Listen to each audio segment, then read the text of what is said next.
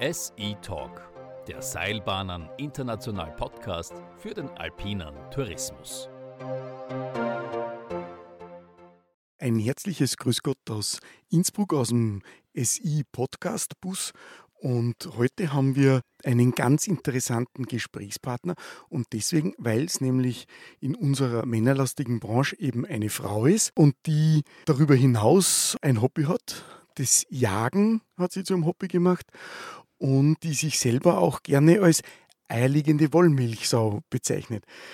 Isabel Natschulnik, herzlich willkommen bei uns. Bevor wir da jetzt ins Gespräch einsteigen, würde ich mich freuen, wenn du dich unseren Hörern einmal vorstellst, wie bist du zu all dem gekommen, was ich jetzt kurz anschneiden habe dürfen? Ja, herzlich willkommen einmal, auch an alle von meiner Seite.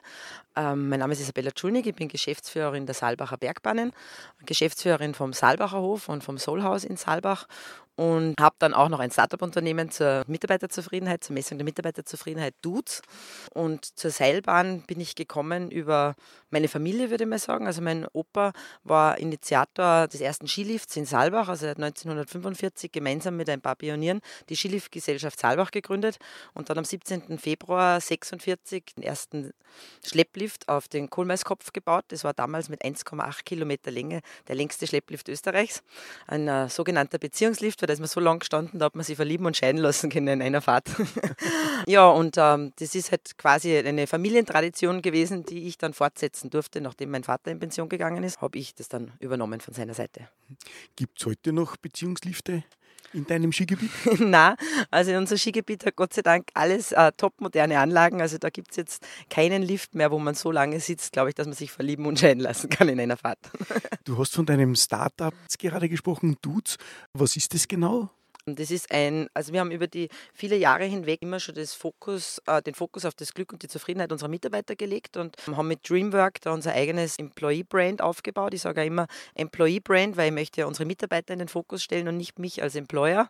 Deshalb äh, finde ich das Wort Employer-Branding eigentlich relativ äh, doof.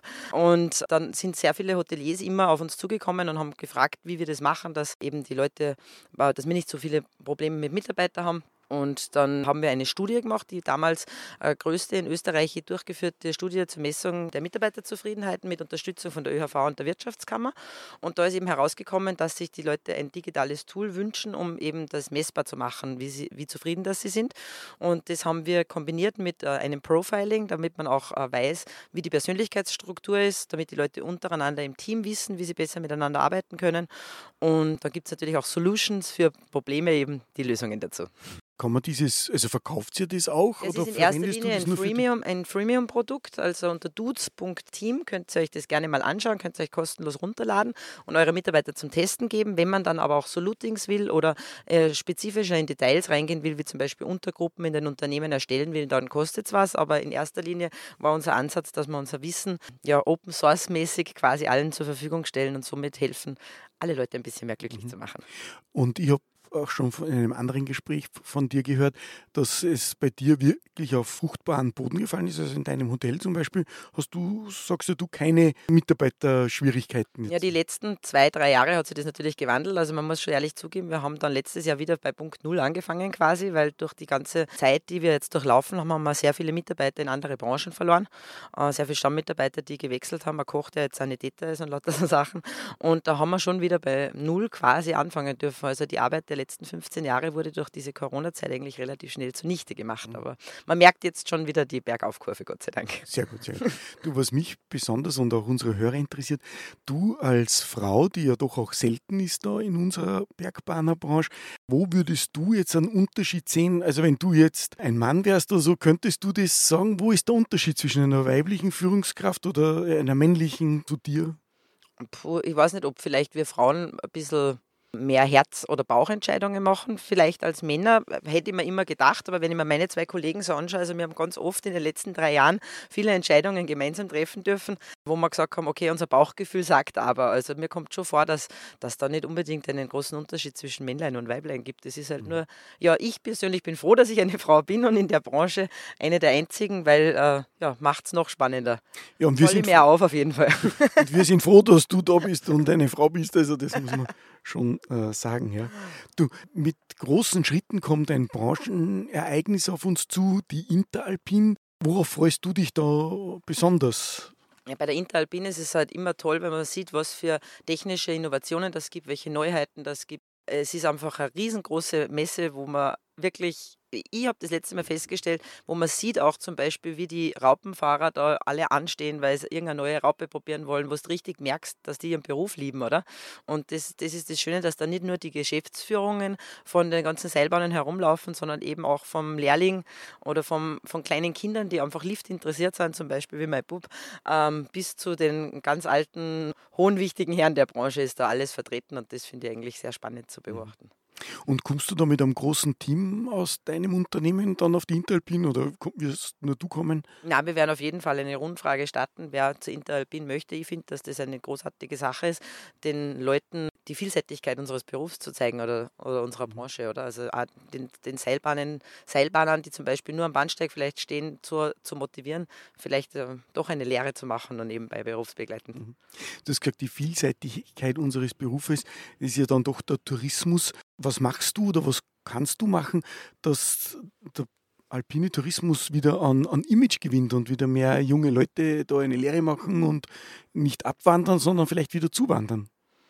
Ja, also ich, ich finde generell, dass, dass es keine besseren Berufszweig gibt als das Arbeiten im Tourismus, weil ich wisse halt keine andere Branche, wo man mit so vielen Menschen aus aller Welt zu tun hat, ohne viel reisen zu müssen, weil die ja zu einem selbst herkommen, wo man so ein großes psychologisches Geschick auch braucht, weil man einfach mit vielen Menschen aus unterschiedlichen Nationalitäten zusammenarbeitet, wo man sehr viel Rücksicht aufeinander nehmen muss, weil wenn ich mir überlege, zum Beispiel bei mir im Hotel, keine Ahnung, ich schaue zum Beispiel darauf, dass jedes Servicemitglied die Tischdecken vorher ausbeutelt, bevor sie es einfach in die Wäscherei geben, weil dann müssen einfach die Stubenmädchen das nicht noch mehr angreifen und ausbeuteln. Also man muss sehr viel in Kreislauf denken, denken, oder?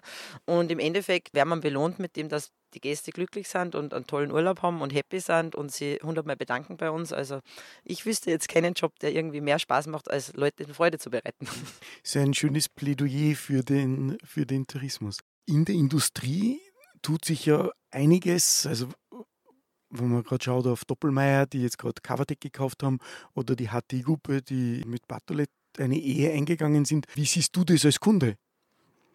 Ja, erst einmal freue ich mich natürlich für die Firma Doppelmeier, weil das ist eines der großartigsten Unternehmen, die wir in Österreich haben. Und natürlich freut mich das, dass, sie, dass das geglückt ist, oder? Für uns als Kunden, ja, ich hoffe, es, es wird sich nichts zum Negativen ändern, sondern nur besser werden. Es hört nicht auf zum besser werden, oder wie sagt man das so schön? Sehr gut, sehr gut. Was ja ganz wichtig ist in unserer Branche, ist ja die Innovation.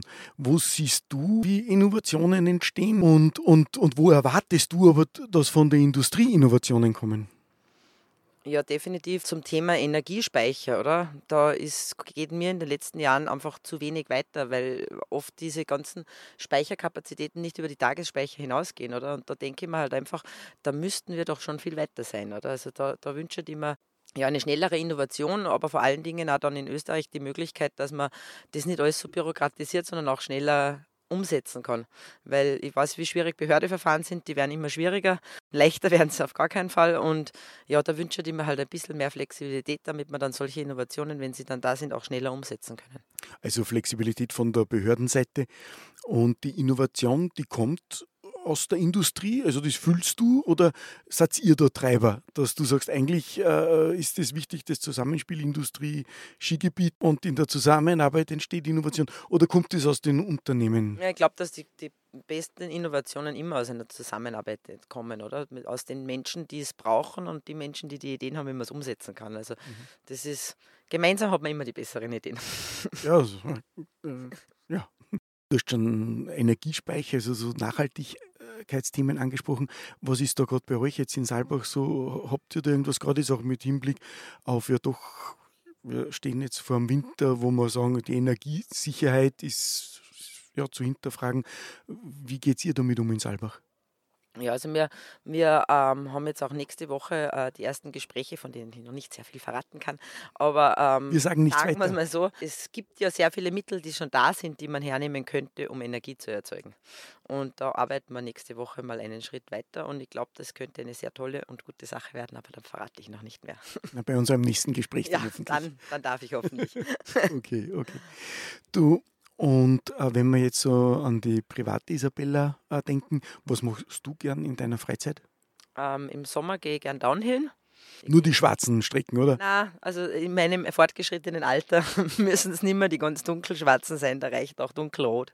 reicht dunkel. ja, also ich gehe ähm, irrsinnig gern Downhill, das befreit mich, das macht mich geistig frei, oder? Das ist wie aktive Meditation, sage ich immer, weil man sich ja doch sehr fokussieren muss dabei. Das ist ein Sport, da wo es halt doch einfach mal ausschalten musst und wo dein Hirn frei wird. Also wenn ich mal wirklich dringend, dringend irgendwie meinen Kopf auslüften will, dann packe ich mir mein Radl, fahre mit dem Lift drauf und fahre Bretter ein paar Mal runter. Oder ich gehe jagern, weil wenn ich dann in der Natur sitze und am Hochsitz sitze oder sonst irgendwo und äh, beobachte, ähm, werde ich auch sehr ruhig. Also mein Jagdkollege sagt immer zu mir, dass ich am Jagdsitz oder im Hochsitz eine ganz andere Isabella bin. Und diese andere Isabella, was war dein aktuelles Jagderlebnis, Jagdglück? Glück. Am glücklichsten, am glücklichsten macht mir bei der Jagd der Anblick an sich oder das Raufgehen in der Früh, wenn es einfach nur finster ist und du gehst los unter dem Sternenhimmel und auf einmal geht die Sonne auf. Aktuell tut mir mein Körper noch ein bisschen weh von der Gams, die ich runtertragen habe am Montag. äh, eineinhalb Stunden. Aber na, also das Schönste ist wirklich dieses, diese, dieses Schauen in die Natur, das Beobachten. Also es geht bei der Jagd nicht ums Schießen per se. Geht nicht ums Schießen, okay. Und was sind noch deine Hobbys? Welche weiteren Hobbys hast du noch?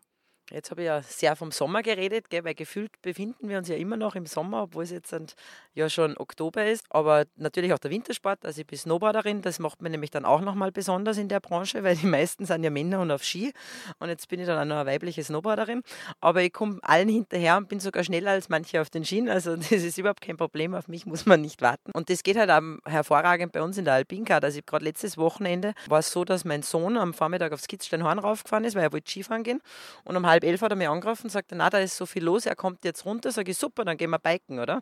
Und dann sind wir halt noch downhill gegangen in Saalbach. Also man kann mit unserer Alpincard wirklich ähm, beides vereinen, oder? Du kannst am Vormittag snowboarden oder Skifahren gehen und am Nachmittag wandern oder biken. Ich glaube, das macht uns in der Region schon einzigartig. Mhm. Ja, es hat ein sehr großes Gebiet. Es gibt ja dann noch ein anderes großes Gebiet mit der Ski Amadee.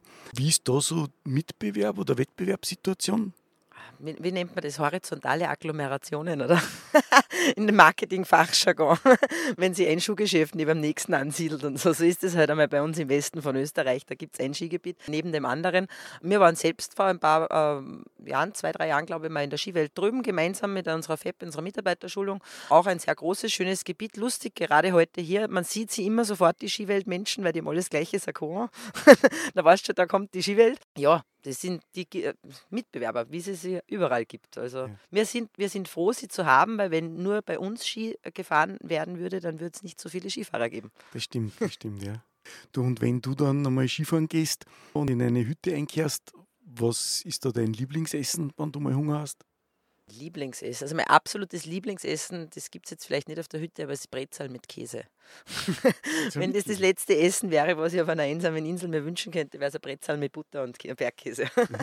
du, Isabella, dann sage ich lieben Dank für deine Zeit, lieben Dank für deine Gedanken und bis zum nächsten Mal. Vielen Dank.